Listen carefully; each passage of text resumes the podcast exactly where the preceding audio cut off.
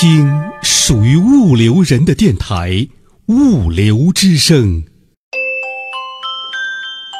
听得懂的物流课堂，物流大讲堂。物流之声的听友们，大家好，我是周佳。听得懂的物流课堂，物流大讲堂，继续肖星带你学物流。如果今天是第一次听我们节目的朋友，您还可以通过关注微信公众号“物流文化”，或者在喜马拉雅或荔枝 FM 中下载之前的系列讲座。好了，肖星带你学物流，继续开讲。物流之声的听众朋友，大家好，我是肖星，是一位在物流战线工作了四十年的老兵。在大学，我学习运输管理。当大学老师教集装箱运输、冷藏运输、货运组织等等；到了企业，开展了多式联运、大陆桥运输、国际货运、合同物流、供应链金融等等。四十年见证了中国物流的发展，学习、实践和积累了一些经验。应物流之声之邀。愿意与广大物流朋友分享心得、经验和体会。各位朋友，大家好，肖鑫带你学物流，今天开讲。今天我们继续讲物流创新，讲物流创新的里面的第四个问题：互联网的商业模式的本质。我们说，在商业创新里面，对我们影响最大的。应该是互联网的商业模式，对整个经济的商业模式都带来很大的影响。那么，互联网的商业模式究竟有什么特色呢？我们说，互联网的商业模式呢，实际上就是互联网的一个商业应用，就是把互联网的这样的技术在商业上进行应用。应用的表，其中一个表现，我们看到的就是。点当物。那么，在互联网的初期，这种应用还成为不了一种模式。但是，当它的数量大到一定程度的时候，这种应用的广度和深度发展到一一定的程度的时候，它就变成了一种趋势，就发生了一些变化，就形成了一个新的模式。那么，我们说，互联网的商业模式今天的应用，它的最本质的改变是什么呢？应该说是颠覆了商业里面的交易模式。要知道，交易是我们一切经济活动的基本的经济活动。比如说，我们生产出来的商品，那么一定你要销售出去。它才有价值。销售本身就是一种交易。同样，我们的物流服务也是要通过交易来销售出出去。我们的金融产品、我们的酒店、我们的各种服务业也都有交易。所以，交易是一切经济活动的一个基础。那么，任何一个国家、一个地区、一个行业，如果我们没有交易的话，我们基本上就没有 GDP 了。是通过交易来反映出我们的一个经济活动的活跃性啊，经济活动的规模呀。所以说，交易是一个非常非常重要的经济活动。是一切经济活动的一些基础。那么，交易本身又有有没有规律呢？我们看，任何一个交易都有一个产品的展示，我们要展示出，我们要告诉我们的消费者，啊，我们提供的。是什么样的产品？是服务产品，还是实物的产品、商品？要有一个展示。第二，交易往往要签订一定的合同，合同之后呢，可能还有订单啊，这些都是一个交易的特色。再往后呢，有结算，就是要有付款、结算过程，然后呢，还有交付。比如说，我们在超市里面，我们的货物我们没有提走，我们在电商的里面，淘宝里面购物，货物的交付呢是人家送到我们这来，这就不同，但是都少不了。所以，我们对交易可以做一些归纳，也就是说，交易的经济活动主要有三个环节。一个是交易订单的，一个是交易结算，一个是产品的交付。归纳一下，任何交易活动几乎都少不了。当然，我们这里的交易订单的形成呢，可以扩展为产品展示、合同啊，这些都可以放的，都可以认为是一种。交易订单形成的这样的一个环节里头，那么我们传统的、我们比较熟悉的，比如说零售业的交易，它的订单怎么形成的呢？我们看百货商店的订单，往往是消费者与售货员之间的一个语言沟通，然后。来确定我需要哪一个商品。那消费者在这之前，他是要看产品，看产品的质量、式样，他可能用手摸，甚至用试穿，然后看价格，然后最后确定他要购买的商品。这个过程就是交易订单的形成过程。那么传统的零售业就是在商店里来进行。那么订单形成了之后，就要结算。结算我们今天可以用现金，可以用刷卡，常用的这些方法，也是在商店进行结算。那么产品的交付呢，同样，小件产品我们在商店里。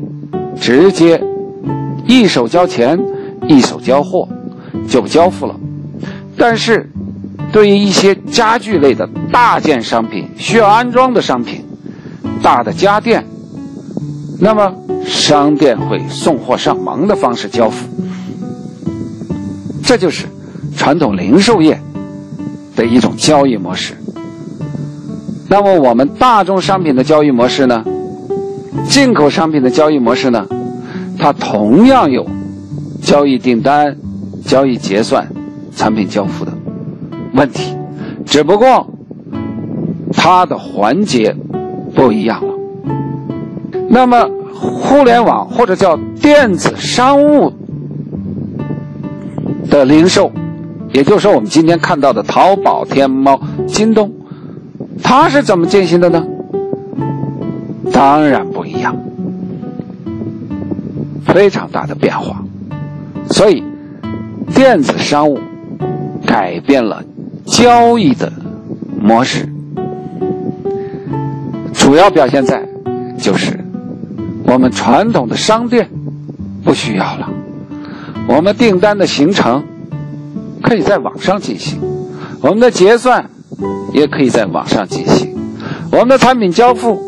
可以通过快递公司送货上门，与传统的商店、百货业、超市它的交易模式形成大的变化。所以，我们看到了这个电子商务对商业的一种颠覆性的改变，就是改变了这种交易的方法、交易的模式。那么，电子商务。为什么能颠覆交易模式呢？它是通过什么来颠覆了交易模式呢？这就是电子商务的一种本质特点。我们总结为三点：第一，就是商业媒介的数字化，就电子商务，它把商业媒介数字化了；第二，商业操作的在线化，在线操作；第三，商业关系的互联化。所谓商业关系，就是客户与供应商之间的关系互联化。那么，我们分别来看看，它是怎么实现对交易模式的改变的。我们说，商业模式的商业媒介的数字化，就是利用信息技术，把可以数字化的交易媒介，这边的交易媒介也包括金融媒介。这些商业媒介，那么这些媒介有什么呢？比如说，我们有合同，合同写在纸上，签字、盖章，具备了法律效力。来，有合同法来保护，它就是一个有效的合同。所以，合同本身，它是一个交易的一个工具。一个中间的工具，我们把可以把它叫做媒介。那么还有订单，订单就是确定了在什么时间，我需要什么货物，啊，需要什么货物，按照什么价格，等等，啊，也有订单。那么也是中间媒介吧。那么我们的展示，商品的展示。展示，我们在商店的展示就是一个实物展示，也是个媒介。这个商品本身挂在那儿，也是一个交易媒介。那么，我们还有货币，货币也是一个交易媒介，这是金融的一个媒介。那么，银行的媒介还有信用证、银行汇票啊等等，这些都是交易媒介。银行的媒介还有债券、股票，还很多。那么我们可以把这些叫做商业的媒介。那么，对于电子商务来说，它用一种技术把它全部数字化。为什么能够数字化呢？合同，它不需要纸啊，它把所有的信息文字，可以把它用数字来表示，我们都能理解，而且。把签字、把公章也可以数字化。那么，我们就把中合同的这样的媒介放到服务器里面保存下来，它就是一个法律效力的合同。同样，信用证、电子信用证、货币，我们就是一个信息，储存在银行的一个专用账户里面，它就是货币。它与我们看到的这种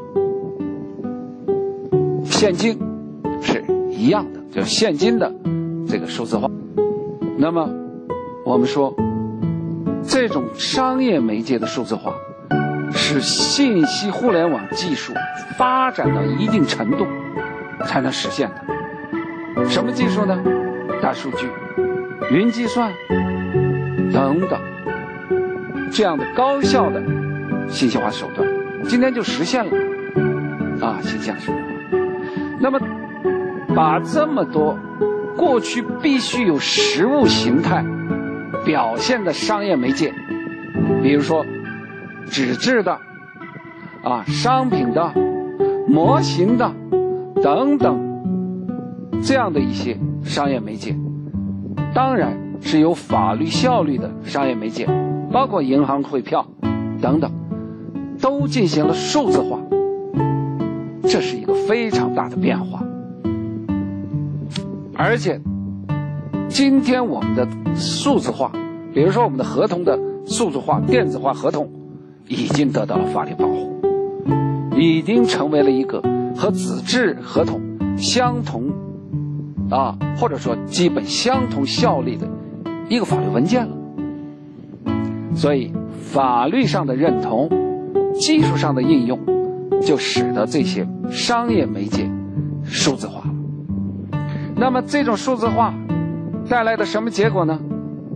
就是节省了大量制作商业媒介的机构、人员以及需要的厂、这个商店啊、展示厅等等的成本，或者说，这制作这些媒介的成本已经接近于零了，而且数字化的这些文件记录完整、共享非常便利，它带来了一个非常大的变化。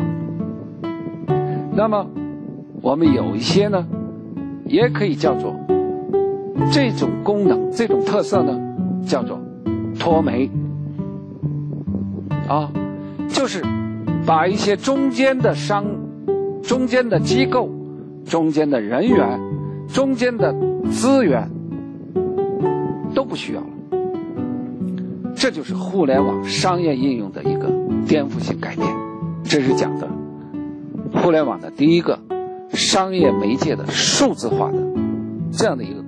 第二个呢，互联网的商业把商业的操作实现了在线化操作，这也是一个大的变化。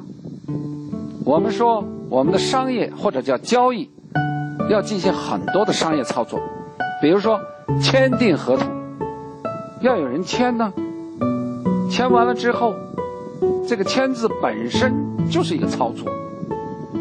比如说订单要发送啊，制作完了以后要有一个发送过程。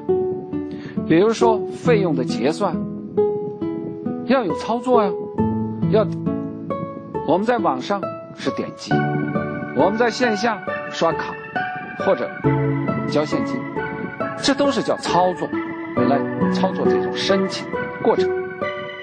我们发放贷款，啊、也要有操作，签发信用证也要有操作。那么过去我们在线下操作，现在这些操作都可以在线上，或者说就用鼠标来操作，就可以实现。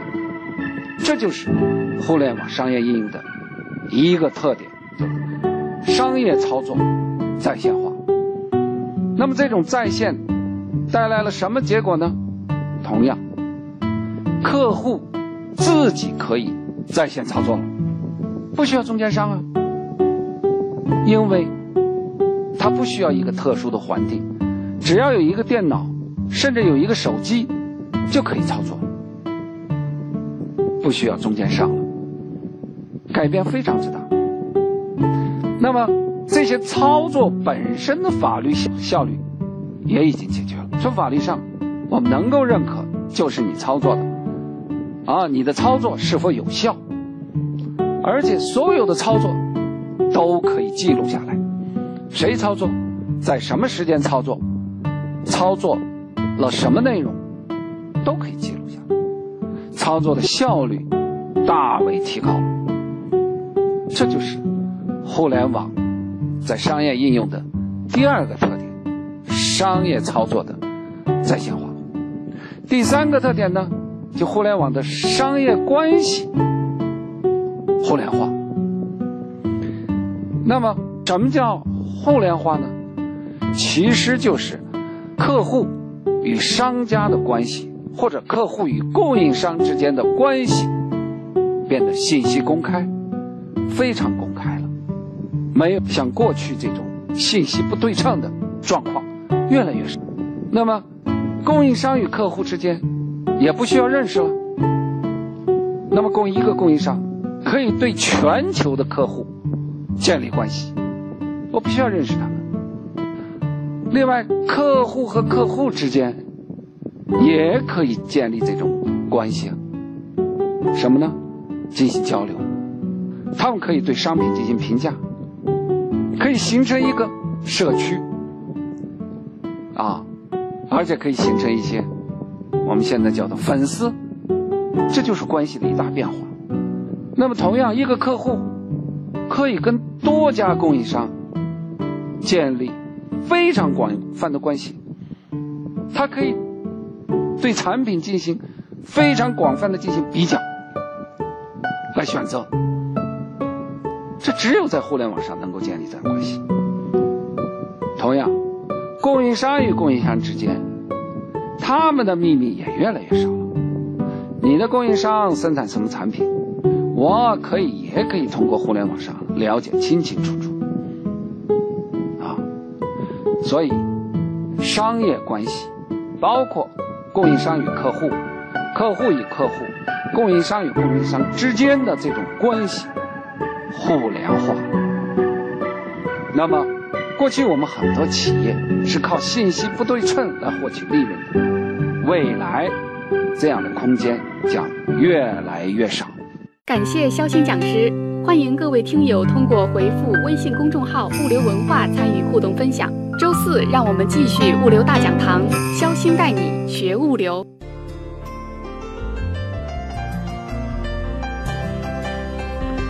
订阅物流文化微信公众号，每个工作日早八点准时推送物流之声最新内容。您还可以下载手机 APP 喜马拉雅或荔枝 FM，搜索电台物流之声。更有央视物流网每日同步更新物流之声专栏。物流之声敞开心门，欢迎物流同仁将您的声音文件或信息内容反馈到物流文化微信公众号或电子邮箱。cctv 五六 com at 幺二六点 com，今天的节目就是这样了，感谢您的收听，再见。